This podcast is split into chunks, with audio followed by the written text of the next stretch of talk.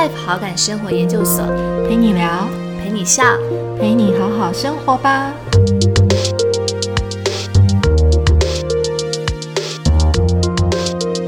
我就觉得好感生活其实就是不要看清我们每天在做的小事情。那也许也可以说它是一种仪式啊，就好像我今天可能为自己做了一顿呃早午餐，它其实是每天都要都要吃的东西。可是我怎么样，好像在这个很平常的呃日常生活里面，然后真的好好的就是在当下去做好这件事情。欢迎来到贝特辣陶感生活研究所，我是伟平。今天在我们大人相谈所的单元当中呢，非常非常开心，也非常荣幸，可以邀请到聊心卡的创作者，也是台湾文创牌卡教育推广协会的理事长，让我们热烈欢迎周永诗老师。Hello，大家好，伟平好，很开心可以在这个节目当中跟大家分享。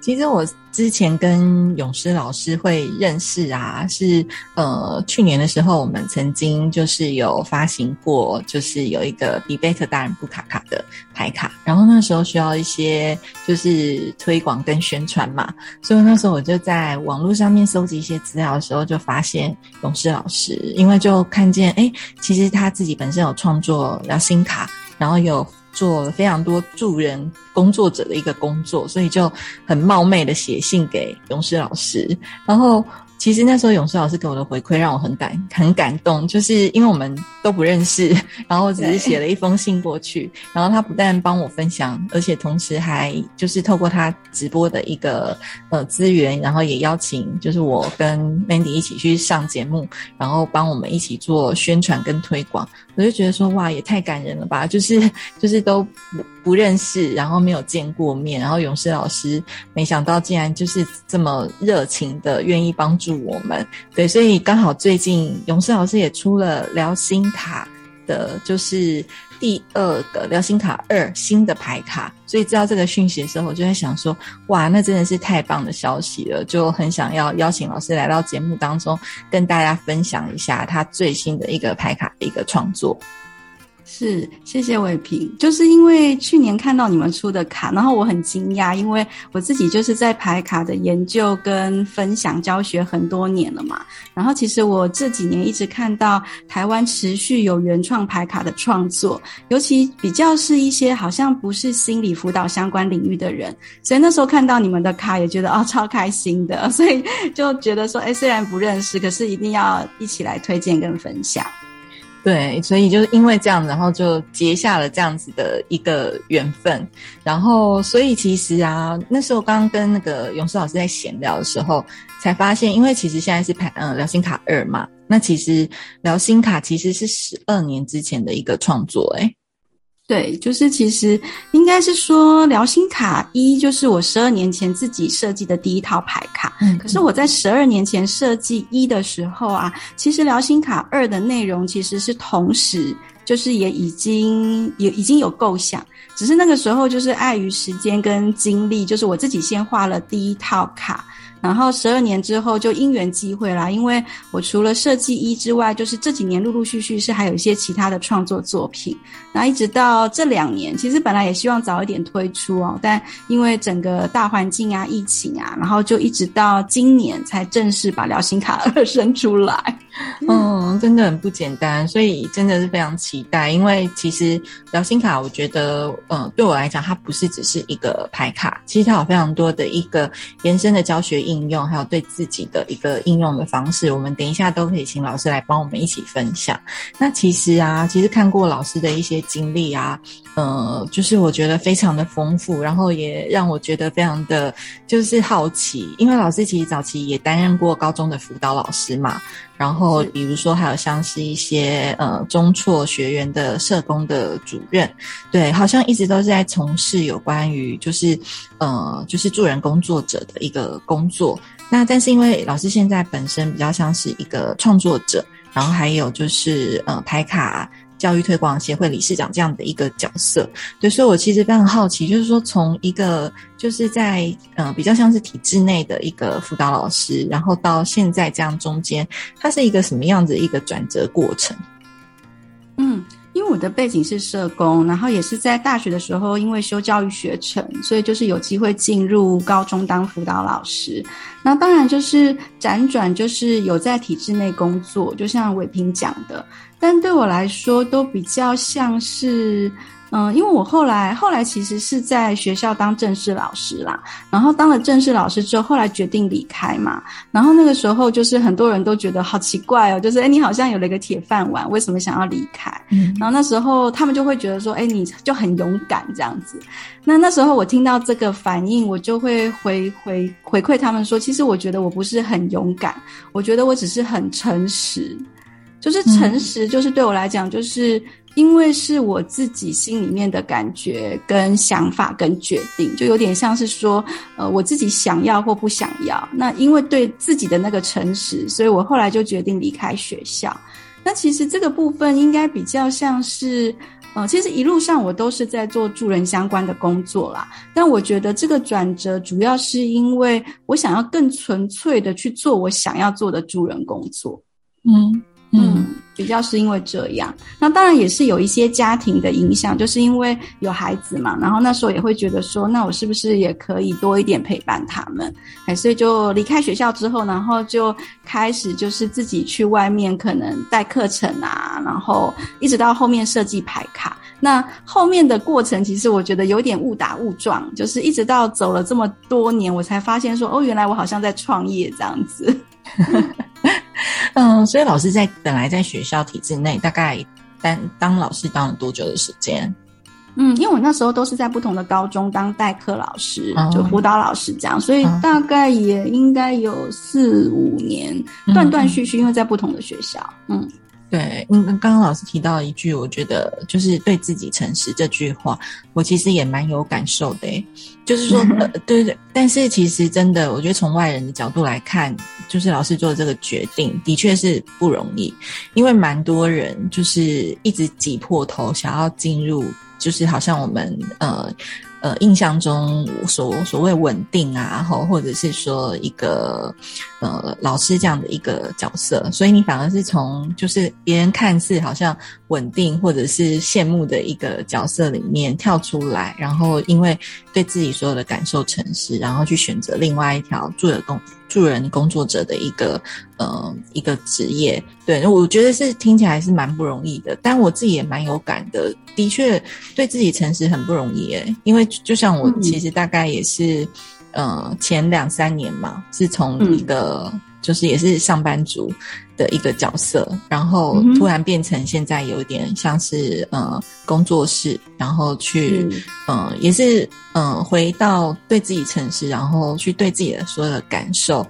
嗯去回应。对，然后慢慢慢慢，就像一个有机体一样去走出这段路。嗯，对对，嗯，我很喜欢你说的有机体的形容。对，我觉得它有点像是，就其实我自己觉得还蛮有趣的啦。因为我的背景是社工嘛，但是在学校是当辅导老师。但我觉得辅导跟教育其实是一个很有趣的面向。就是，嗯，到底我们在学校要教小孩什么？那因为就是因为其实我年纪有点大，不知道我的意思是说，就是我们以前呢，以前在辅导室就会觉得说，哎，好像就是有什么样问题的小孩才要进辅导室嘛。可是我一直觉得，就是心理的健康啊，认识自己，我觉得是每一个人都需要的。就是我觉得好像是我们认识自己，然后有一个初衷，然后有一个对自己的一个。很像是对生命的一种追求，然后那那个核心会一直带动带动我们，带动我自己，然后就一直往前走。然后其实是根本搞不清楚说，哎，到底这样的结果是什么？但就像你讲的那个有机体，我觉得它就是会自己长出来。对耶，我觉得的确是，哎，就是你回到，所以我觉得老师也是对生命还有对自我觉察力很高的一个人，因为就是。当你开始有一些这样子的觉察，然后自己对自己会一直有所谓的所谓的自我提问，你才有可能一直在去做下一步的一个转变。对，那在这个转变的过程当中，有时候就像刚刚老师提到，就是大家好像觉得你在创业，就像我，大家可能也会觉得，哎、我是在创业，可是我都没有觉得我是在创业。对我们好像其实就是说，呃，对自己有有一个可能心里的想法，然后就想说，哎、试着去做做看。那你在做的过程，当然也是会有疑惑啊，或者是说也不确定未来是怎样。可是你好像就是，嗯，嗯也没想很多，你就抱持着自己的这样的一个想法往下走，慢慢的很奇怪，会有一些机缘啊，或或者是一些善缘就会出现。是对对。所，以我觉得行动力是蛮重要的，就是嗯心里的东西好像看不见嘛，然后很像是很多的感觉跟想法，看起来是很内在的，但实际上我觉得很重要的是它怎么样反映到外在。就是我们的行动啊，我们的做法这样子。那当然，就像你说的，就是我觉得自我觉察是很核心的一个能力啦。嗯，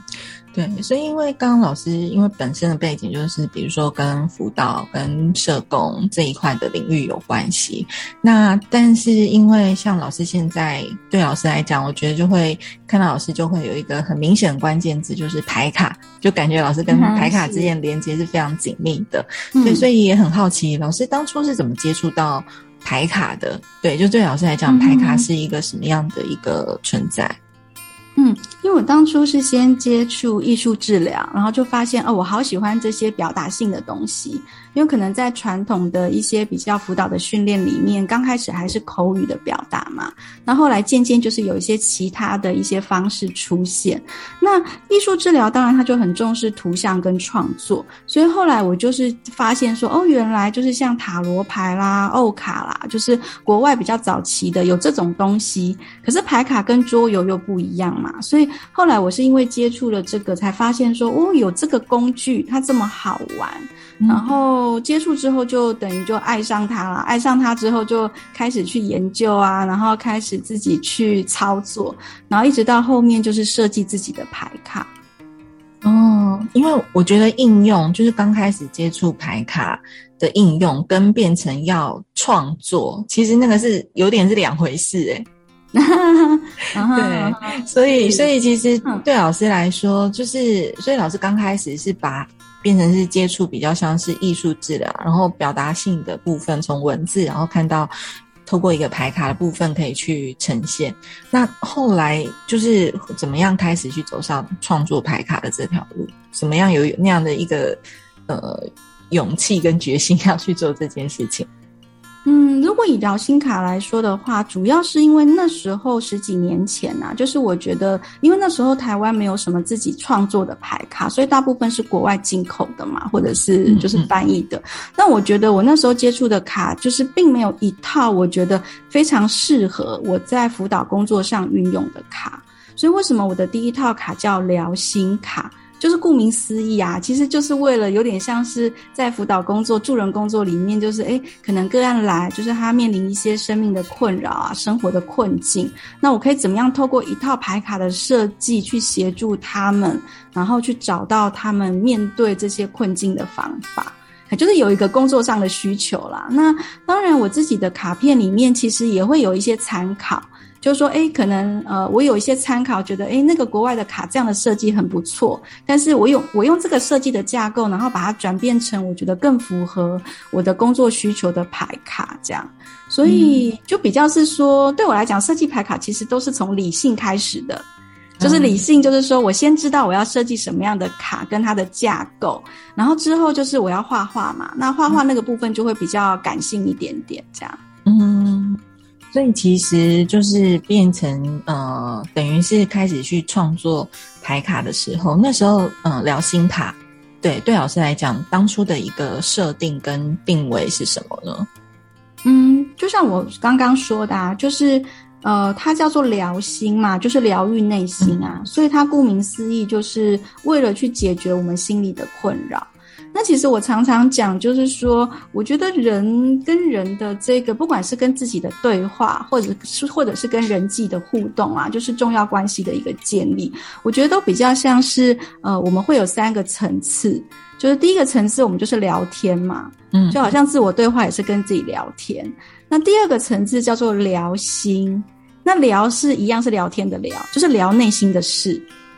因为有些人我们并不会跟他讲内心的事嘛，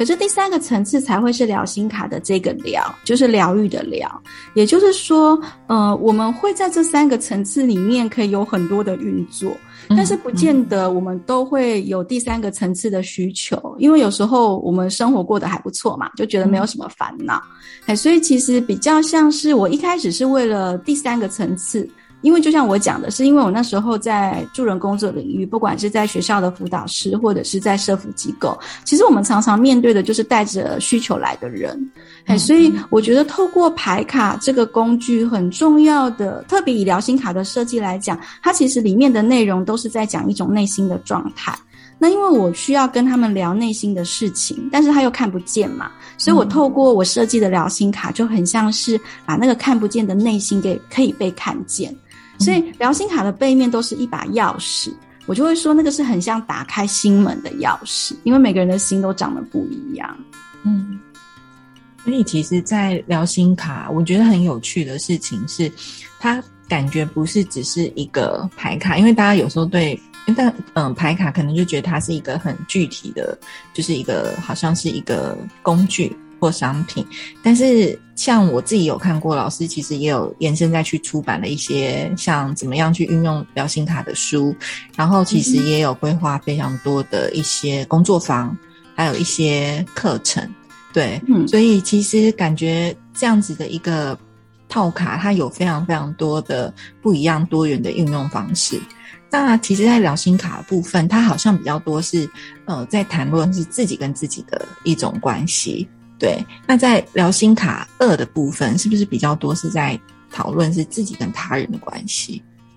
对，这确实是我一开始在设定的时候，因为我说其实十二年前呐，聊心卡一跟二的内容其实是已经都出来了。那那只是因为聊心卡二今年才出版嘛，所以确实要跟聊心卡一做一个比较的话，一就会比较锁定在自我对话，也就是我觉得它比较是每一个人核心的内在状态。那聊心卡二的话，它的内容确实就比较是在针对人际关系，也就是是因为有另外一个人的出现，然后因为我跟另外一个人有一个互动跟交流，所以我们可能里面会产生一些冲突嘛。那但冲突要怎么样解决，就是怎么样拉近这个关系。所以聊心卡一的内容有分两个组别，一个就是阴影组，然后一个叫滋养组。就比较是阴影，是看到自己内在可能困住的地方。那滋养就很像是心理的维他命，我怎么样为自己补充养分？那聊心卡二它的组别就不一样，它确实就会是人际关系的冲突，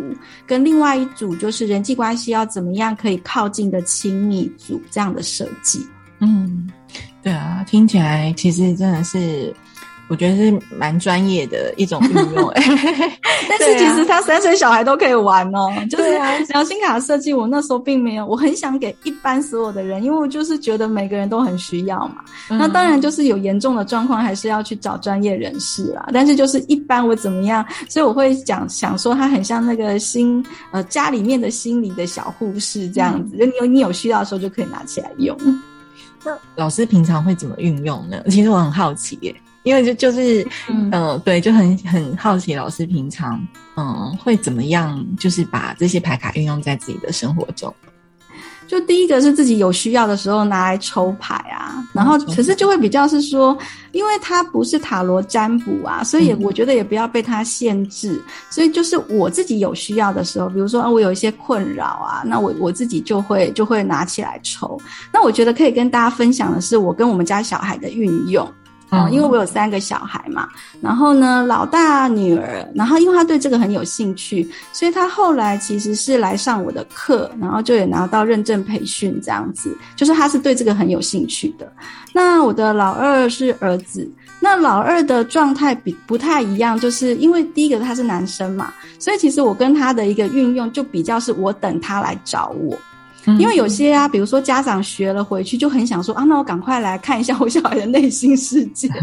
我就说这样不太好哦，你一定要他愿意。所以就变成是在老二的一个运用情境，就是他有需要我就等着他，然后等到是他自己主动来找我的时候，我就知道是哎他有一些事想说，那这个时候我就可以透过聊心卡去跟他聊一些他可能心里面觉得过不去的事情。那这个是老二的运用方式。那老三比较不一样，因为老三就是。就是年纪比较小一点点啦。可是他很可爱，是因为他出生那一年就是我设计疗心卡一的出版的那一年，所以他是从小就看着疗心卡长大的小孩。然后虽然他是小男生哦，可是他在小一、小二的时候，他就等于是会拿出来玩。那他其实。就是幼稚园的时候，我就已经跟他玩过了，就等于是有点像是聊心卡，就是他知道的身边的一个东西，所以他也会在自己有需要的时候就跟我说他要来抽卡，然后就是他会有一些比较是孩子的玩法，然后我自己觉得还蛮有趣的，对，然后他都会开玩笑讲说，我应该是我这个年纪最懂聊心卡的人，对不对？我就说对。对，我觉得还蛮好玩的，听起来很有趣诶，而且就是变成孩子，其实我觉得那是耳濡目染，他们就知道说，哎，它其实是一个可以运用的一个工具，而且我刚刚听起来就会觉得说，其实透过这样子的一个呃聊心卡，第一个它的年龄层感觉其实非常广泛，其实不是只有就是设定，好像就是说我们觉得就是只有大人才会有他的问题。对，其实包括包括孩子可能都会有他自己的一些小小的烦恼啊，或者是他想要跟呃父母之间对话的一种一种关系。然后再来是，我觉得刚刚这样听起来也也觉得它就是一个媒介，就是变成是呃可以开启人跟人或者是人跟自己沟通对话的一种媒介跟工具。嗯，是这样，没错。对，就是好像就是透过这个媒介，你反而是比如说孩子，不管是他自己运动，或者是他来找你，你就会知道说，哎，其实他现在可能有什么样子的需求，对，然后就可以透过这样子的一个对话的方式，其实嗯，能够就把他也许是心里面的一个小小的一个问题，就把它打开，对，觉得是蛮有趣的。对，所以我就在接续分享我跟我小儿子就是玩聊心卡的一个我觉得很好笑的经验。嗯，好。因为他比较小的时候，你可能家长都会想说，哦，那小孩都没有没没没有没有做正事，好像都在玩电动这样子。然后有一天呢，我就受不了，我是妈妈嘛，然 后我就跟他讲说，你不要再玩了。我说你来给我抽聊心卡这样子，我们来看你跟玩电动这件事情的关系。然后我小儿子就说好啊好啊，然后他就说那可是那你也要抽卡这样子。我就说哦好啊，那我也来抽。所以我们两个就很好笑，我们两个就是。各自为同样一件事情，就是他玩电动这件事情抽了新卡。对，然后那时候是抽了新卡一呀，结果他抽到，反正我们就是四十二张混合抽三张，就他抽到三张，他跟玩电动的关系都是红色的卡。那红色就是滋养组，然后他抽到的牌就是类似像什么欢乐啊、放松那种卡。然后他就跟我讲说：“对啊，妈妈，你看，就是玩电动对我来讲就是一件很开心又很放松的事情。然后结果我抽啊，就是我抽同样他在玩电动这件事情，然后结果我抽到三张都是蓝色的，蓝色就是那个问题组，你知道吗？就是其实是我自己啦，就是我会觉得很好玩的，就是说其实是我在担心。”就是他的这个事情，并不是他自己对这件事情本身就是有什么困扰，所以我们两个就抽透过这样的抽牌，因为抽牌就是我们看不到盲抽嘛。但我常常会讲说，抽牌是潜意识，所以我们两个就透过这样子的一个 互动，然后彼此对彼此的对这件事情的这些状况有一个了解，然后就反正就很好玩了。我觉得，对啊，哎，可是我觉得那也是让妈妈很明理耶。就是妈妈对对这件事的解读也很明理，不然有时候可能就是我觉得也也也有可能有些妈妈她可能会觉得说哦没有，你看你就是要 对，你就是要放下你自己的对，所以我觉得其实对老师来讲，我看刚刚那个那个案例，其实我可以看到就是说，其实虽然是同样的一个事件，但是从老师看到这两个不同的大家抽牌的解读，其实也有一另外一种，我觉得是很明理的一种诠释。嗯，确实啊，因为确实它还是一个工具跟媒介嘛，所以我确实也有看过有些妈妈，她可能在跟小孩做互动的时候，就是呃小孩抽的牌，但是妈妈会用自己的角度去解释它。嗯，那我觉得，所以其实因为我自己就是有很多不同的角色身份嘛，那我就会一直看到了，就是说，其实到最后，最后我都还是会认为，就是要回到自己身上，就是要去看得懂自己，然后才不会一直把问题是投射在别人身上。嗯，这是一个很需要长时间的一个练习。嗯。那 其实，老师其实聊心卡其实也推出，我觉得算是在呃牌卡界很经典的一个牌卡了，这么多年，对，所以其实，在老师在推广牌卡，或者是说呃在消费者使用反馈的一个过程当中，有没有什么让老师觉得印象很深刻或是很感动的小故事？嗯，因为确实，如果以聊心卡一来讲，因为它真的是还就是在台湾还蛮久的，然后甚至就是在疫情之前也被推广到香港这样子，嗯，然后有蛮多学校的老师啊，或者是辅导人员啊，他们会去使用，所以有时候是我会听到他们的一些回应啦，然后嗯，要怎么讲呢？就是我觉得如果你有玩抽牌的话，有时候就会想说，哎，这个为什么会很准啊？然后我觉得就会很有趣，然后印象比较深刻的嘛，嗯，我觉得每次人家这样问我，都会觉得哦，有好多好印象深刻的事情，我 到底要要要讲哪一个事情这样子？对，嗯，对啊，因为因为我觉得应该是真的太多太多的故事跟案例了，因为就是它变成呃，比如说一定会有很多使用者上面的一种反馈嘛，而且我觉得像刚老师在讲抽卡这件事情，我真的也是觉得蛮有趣的，虽然它都不是设计成类似像是塔罗牌。的那种比较是呃，我觉得就是好像感觉就是要解答什么疑惑，可是的确卡牌它真的有时候你你真的嗯无意识的去抽出一张，然后其实我觉得嗯不管上面是什么样的文字，它好像其实都会呃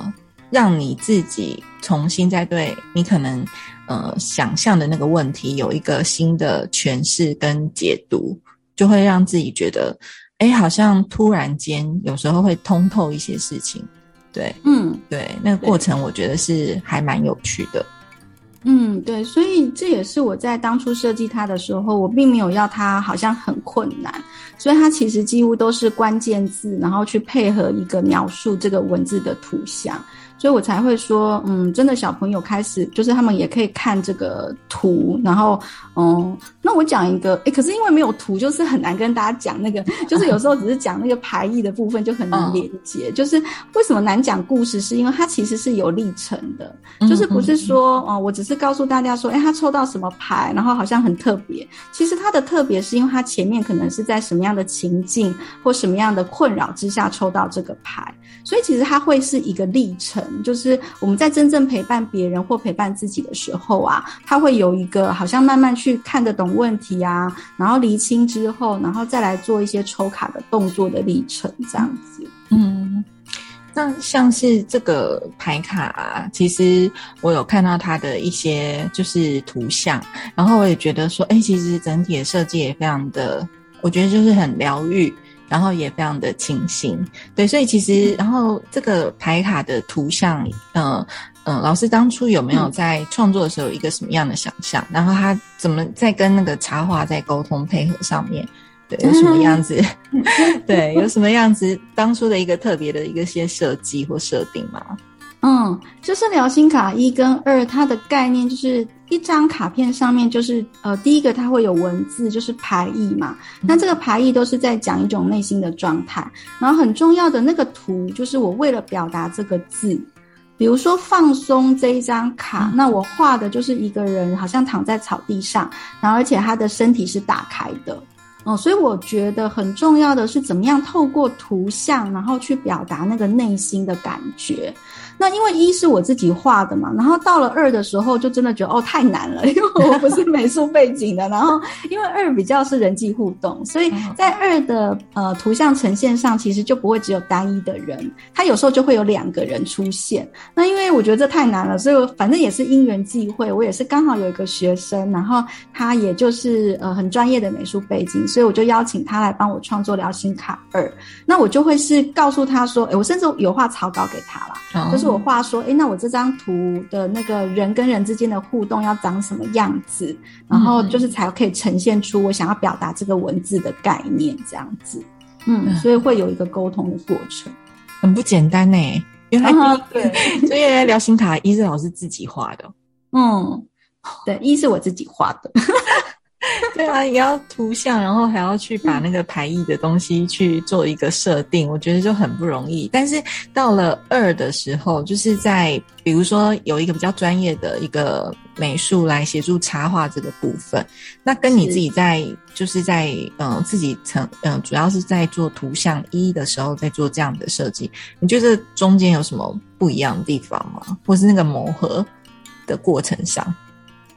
嗯，因为比较像是，因为其实二的草稿还是我画的嘛，嗯，那只是说，因为当然第一个是他的画风是我喜欢的。哦，所以就是我们在风格上面并没有就是做太太多要确认的地方，所以比较是在细节的部分。嘿，那我觉得细节的部分就可能，嗯，因为《良心卡二》其实除了跟会者的沟通之外啊，他最后做出来跟出版社的沟通也做了非常的久。因为它里面不是只有牌卡嘛，它还有整个就是就是封面的设计啊，然后还有里面它还有两本手册这样子，所以其实不只是会者，就是我跟出版社的美编的沟通也是。那我只是觉得在这个过程里面，比较是像看到就是说。我看到自己的是有些我要坚持的，我会坚持。嗯，就我认为一定要坚持的，我会坚持。然后有些我觉得啊，真的就放过大家，我觉得就算了。嗯，所以 要不然我觉得那个很可怕哎。对，因为应该我觉得可能。嗯，因为我自己也有就是在协助整合，有时候有一些专案上面这样的历程，所以我可以感受到那个创作的不容易。有时候我们大家看到的可能就是哎拿到商品很开心啊，然后里面有一些卡，我觉得它很漂亮。可是实际上再去想象这些东西怎么出来的那个幕后，其实它真的非常多的沟通。哎，你仔细去想，你看那个排艺，然后排艺它可能呃有一个想象的一个图像的情境，然后。然后这个东西可能美术画出来，然后又要再去沟通整合，所有要怎么样让它变成是最后的一个成品？这其实这中间有非常非常多的用心跟创作的细节，绝对不是我们 想象到的，呃，就只是说，哎，有把它排版上去，图放上去这么的简单。对，所以我其实也有看到，其实，在。表现卡二，它整体的一个呈现上，我觉得是，嗯，就是那个绿色画面的感觉，让我觉得非常的疗愈。然后也有非常多，我觉得，哎，其实光看图，你可能就会觉得有一种，呃，就是放松的一种情境。对，所以我就很好奇老师这个幕后的一个创作的一个过程。对。嗯，主要是因为 是，对，所以其实还有，其实刚刚跟老师聊那么多，就是在这个创作过程的部分，然后其实我也发现老师很有趣，我觉得老师应该是一个非常爱学习的人，因为我看到老师有非常多就是。非常多的认证啊，比如说像是催眠师啊，或者是花精的咨商师啊，缠绕教师，然后心灵拼贴的指导员。然后我也觉得老师很有趣的是，老师都会呃，就是将呃聊心卡跟这些周边的一些学习去做一个结合。对，所以老师呃上的几乎都好像是跟心理有关的一些认证。所以老老师是每年都会给自己一个目标，然后去去拿到这样的一个认证吗？嗯，对，我每年都会帮自己安排一个进修课，就是有时候是一个啦，有时候是两三个这样子，就是因为自己也非常喜欢学习啊，然后就觉得其实生活当中真的还有好多好多很有趣的东西。嗯嗯，所以上这些课就是对老师来讲，就是有什么样的启发跟帮助嘛？因为像那个老师有去上那个日本和谐粉彩，对，其实那个我也有去上。对，然后我有看过老师，其实也有曾经结合聊心卡跟和谐粉彩，变成是一个工作坊。对，嗯，所以其实这个应该也算是老师在创作的一种灵感吼，去上课的这个过程。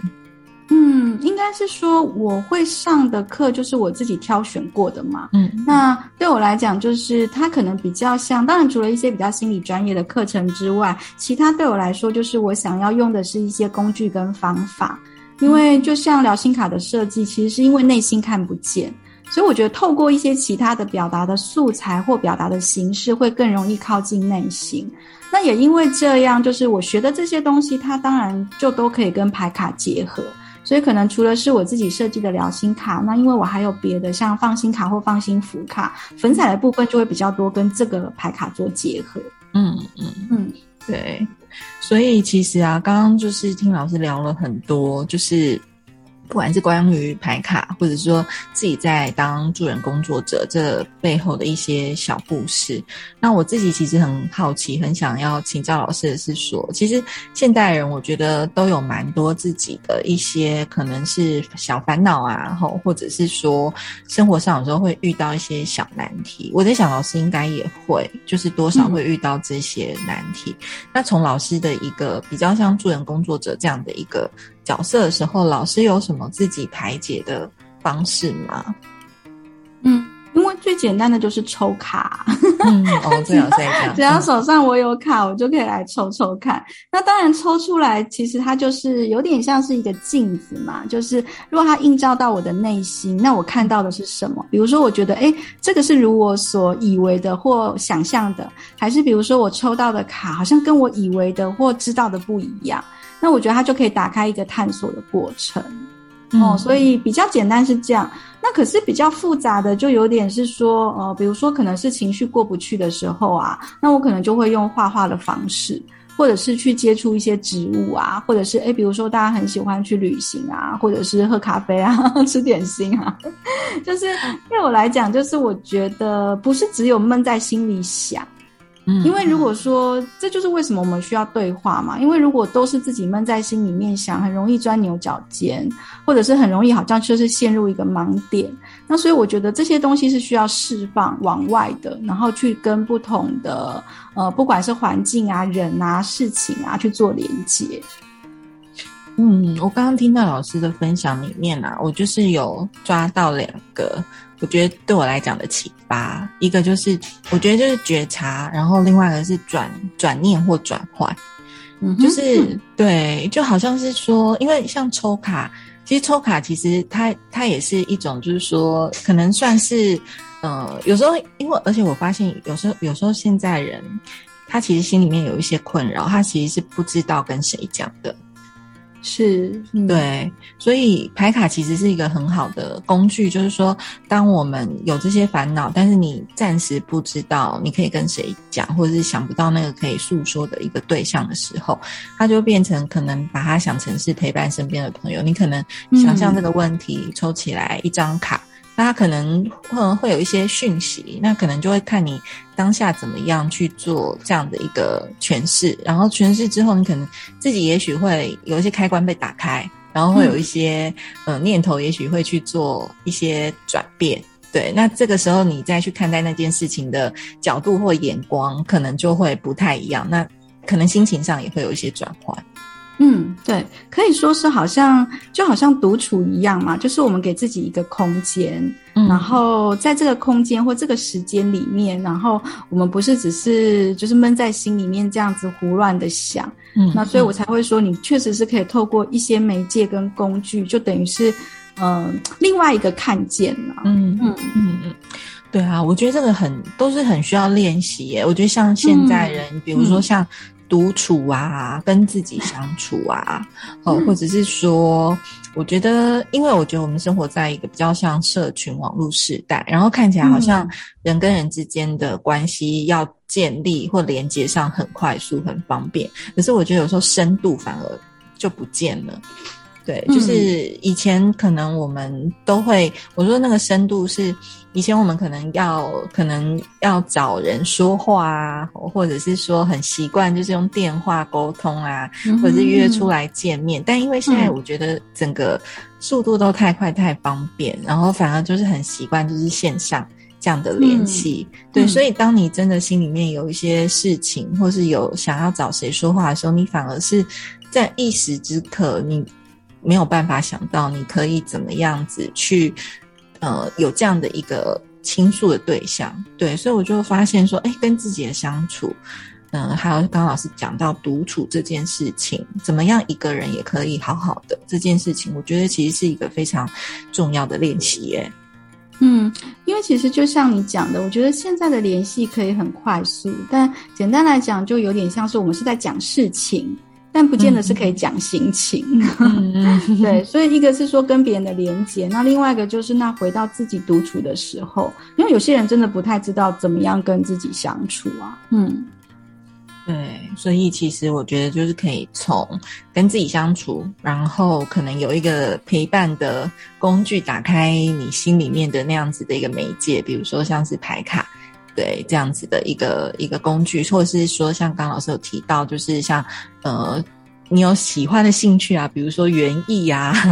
对啊，种一些你喜欢的植物，然后当你的心里面可能有一些烦恼。或是一些没有办法小解决的一些小事情的时候，至少你有一个可以转换的一种媒介或者一种方式。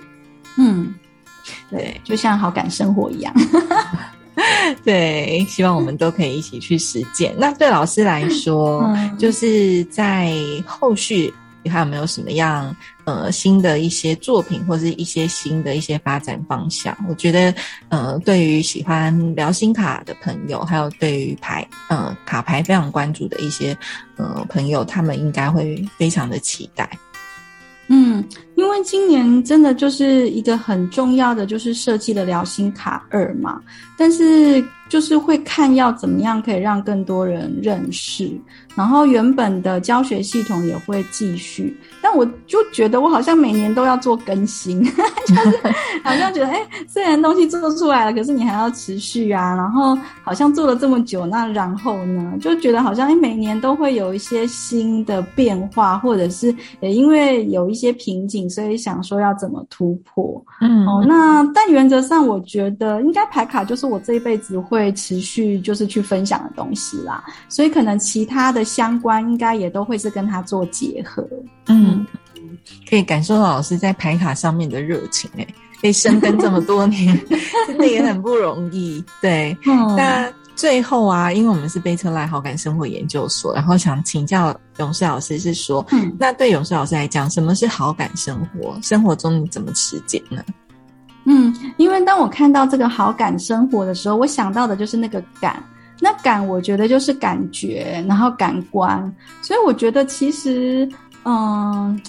虽然我们好像常常在讲一些心理的东西，甚至好像有点抽象，然后有点形而上，可对我来讲，其实生活是落地的，就是怎么样好好的生活，不是嘴巴说的，它就是确实是你在生活当中可以实践的。那那个实践怎么实践？其实就很简单啊，因为就好像如果从我们的五官来看的话，就好像哎，我的视觉上我可以看到美丽的东西，然后可能比如说我的听觉，然后可能去听一些好听的音。乐或者是怎么样，也许是我呃说一些好听的话，然后嗅觉是因为因为我自己也很喜欢精油芳疗嘛，所以我觉得那个嗅觉的刺激，或者是我也喜欢煮东西，所以 我觉得那些都是一个很好的一个，就是其实这些就是生活化的东西，